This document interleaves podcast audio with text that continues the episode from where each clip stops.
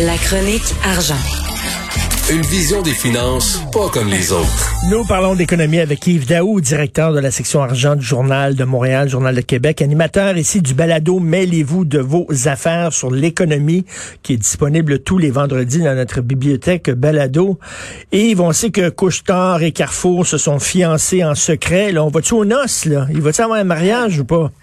Ben, il n'y en aura pas de mariage encore euh, jusqu'à temps qu'il y ait une élection présidentielle. Donc, euh, donc on voit la frustration. Hier, écoute, je te disais ça, là, il y avait l'appel conférence avec la haute direction de, de Couchetard hier et on voyait très bien euh, comment c'était très avancé économiquement. il y avait quand même la lettre d'intention. Il y avait déjà depuis Écoute, depuis le début, déjà, il avait visité presque 500 magasins hypermarchés.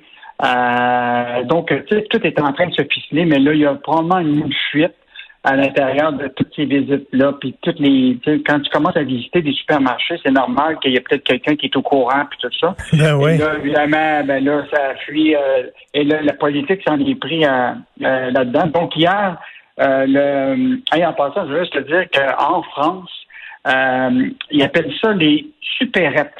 Donc, ah oui, les, les magasins, ben oui. Les supérettes. Donc, euh, je pense au slogan, c'est de perrette à supérette pour Couchetard.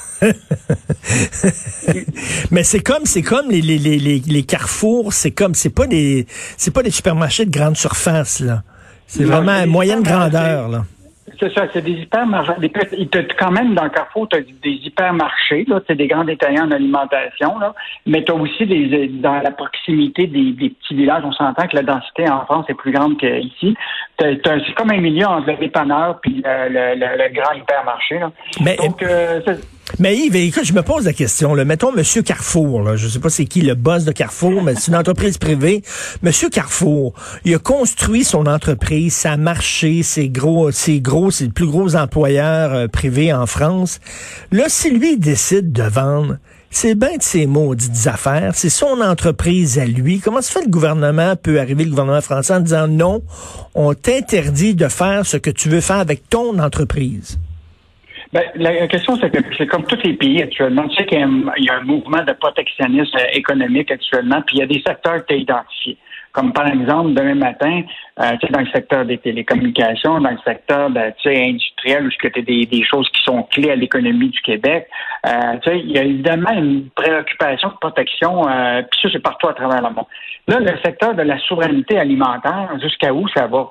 Comment tu Est-ce que ça va jusqu'au détaillant en alimentation? Je te donne un exemple. Demain matin, là, si par exemple Carrefour, qui est quand même le géant, décidait de venir acheter métro ici, le détaillant en alimentation, est-ce que l'UPA, puis tout le monde sortira puis dit il n'est pas question que personne achète métro, là? Donc, euh, évidemment, tout ça, ça, ça ramène toute la question de, de nationalisme économique, là, jusqu'à où on, on, on peut Ben aller oui. euh, là-dedans. Et euh, mais je pense que là, je pense que c'est les parties remises. Là, je pense que euh, ils ont toujours la velléité de, de mettre la main sur Carrefour. Ils vont laisser la politique euh, aller. Déjà, ils ont des, des, des questions de collaboration. Mais ce qui est clair dans le plan de stratégique de, de, de, de, de Couche-Tard, c'est qu'il ne veut pas rester juste le roi des dépanneurs. Il veut devenir un, un plus grand joueur dans le secteur de ce que moi j'appelle de l'alimentation. La pandémie a, a démontré que, que les gens retournent chez les détaillants en alimentation. Les gens veulent acheter de la bouffe, veulent faire euh, l'achat local. Euh, tu sais, les stations essence, Ben- là, euh, à un moment, là, ça ne sera plus la, la, la vache à lait pour le couche-tard. Donc, euh, il va falloir qu'ils regardent des d'agrandir parce que les autres, ils veulent... Ben oui, mais c'est c'est bien beau le vendre, vendre des cigarettes, euh, vendre de la bière puis de la liqueur et tout ça, mais là à un moment donné, euh, ils veulent vraiment vendre des, des, des, des, des denrées alimentaires puis euh, pas rien qu'à des petits dépanneurs. Mais je reviens là-dessus là, c'est quand même je trouve ça quand même hallucinant que tu n'as pas le droit de faire ce que tu veux avec ta propre entreprise, que tu as bâti, que tu as réussi à faire gra- grandir. Puis là, à un moment donné, le gouvernement te met le bâton d'un roue. Euh, Bon, en tout cas, c'est ce qui se passe avec Carrefour, visiblement. Et ça, c'est pas, c'est une, c'est une décision politique. C'est pas une décision parce qu'on veut là être souverain au point de vue de notre alimentation en France. Hey. Mais faut pas oublier là, que euh, je suis bien d'accord avec toi. Puis euh, l'idée, c'est qu'il y avait quand même faire d'investir euh, presque 3 milliards tu sais, dans, dans Carrefour, de maintenir les emplois, tout ça. C'était. Puis Carrefour, euh, ça allait pas tellement bien. Là. Donc, avoir un joueur qui sait opérer des, de, ce type de, de, de, de, marché aurait été, à mon avis, peut-être, puis pas juste ça, c'est que même les actionnaires actuels de, de, Carrefour étaient d'accord. C'est juste que là, la politique s'en est mêlée. Mm. Puis là, effectivement. Mais ce qui est intéressant, je reviens sur les déclarations de notre ministre de l'Économie, Fitzgibbon. C'est intéressant d'avoir un débat entre lui et Bruno Le Maire. Tu sais, lui, il dit effectivement, c'est pour des raisons le politique, tout ça. Euh, mais dans l'article de ce matin de Sylvain Larocque, il dit il dit ça, le Québec ne doit pas nécessairement imiter la France et bloquer les prix de contrôle étrangers. Il y a mm. plus d'entreprises québécoises qui réalisent des acquisitions à l'étranger que d'étrangers qui en font ici. Mais ce qui est intéressant, c'est qu'il faut faire attention. Des fois, on a tendance à avoir des étrangers arriver ici, prendre des compagnies québécoises, et c'est pas la fin du monde. Je pense que là, c'est comme il va falloir regarder la possibilité des compagnies étrangères qui peuvent euh, arriver ici, mais la réalité, c'est que on regarde la question du Cirque du Soleil, là. Les étrangers ont acheté notre Cirque du Soleil, puis c'était la catastrophe pour cette compagnie-là. Ils, ont endetté la compagnie. Euh, puis aujourd'hui, on s'est retrouvé avec une marque qui appartenait aux Québécois, le génie du Québec. Puis, euh, et, donc, tu sais, aujourd'hui, on a permis, on a perdu notre génie en aéronautique. Euh, qui, qui, est toute partie, tous les brevets, tout ça appartient maintenant à Airbus. Euh, c'est quand même le génie qu'on a mis des milliards là-dedans. En même temps, tu sais, comme la cimenterie McGuinness qui a été rachetée par des Brésiliens, tu dis au moins les gens vont garder leur job. S'il n'y a, pas d'acheteurs ici au Québec, ben, on n'a pas le choix. on va vendre, euh, on va vendre à des acheteurs étrangers. En tout cas, ça soulève un, un, très bon débat sur la nationalisme économique à géométrie variable. Comment on, on va naviguer là-dedans parce que le Québec va continuer à être une cible, à mon avis, d'acquisition de, euh, que ce soit dans le secteur de l'alimentation, des technologies, on le voit là. Tout à fait, non, c'est un, un, débat très intéressant. Écoute, en terminant rapidement, l'Auto-Québec, la directrice euh, qui euh, quitte avec 430 000 dollars de primes de séparation, c'est pas pire ça?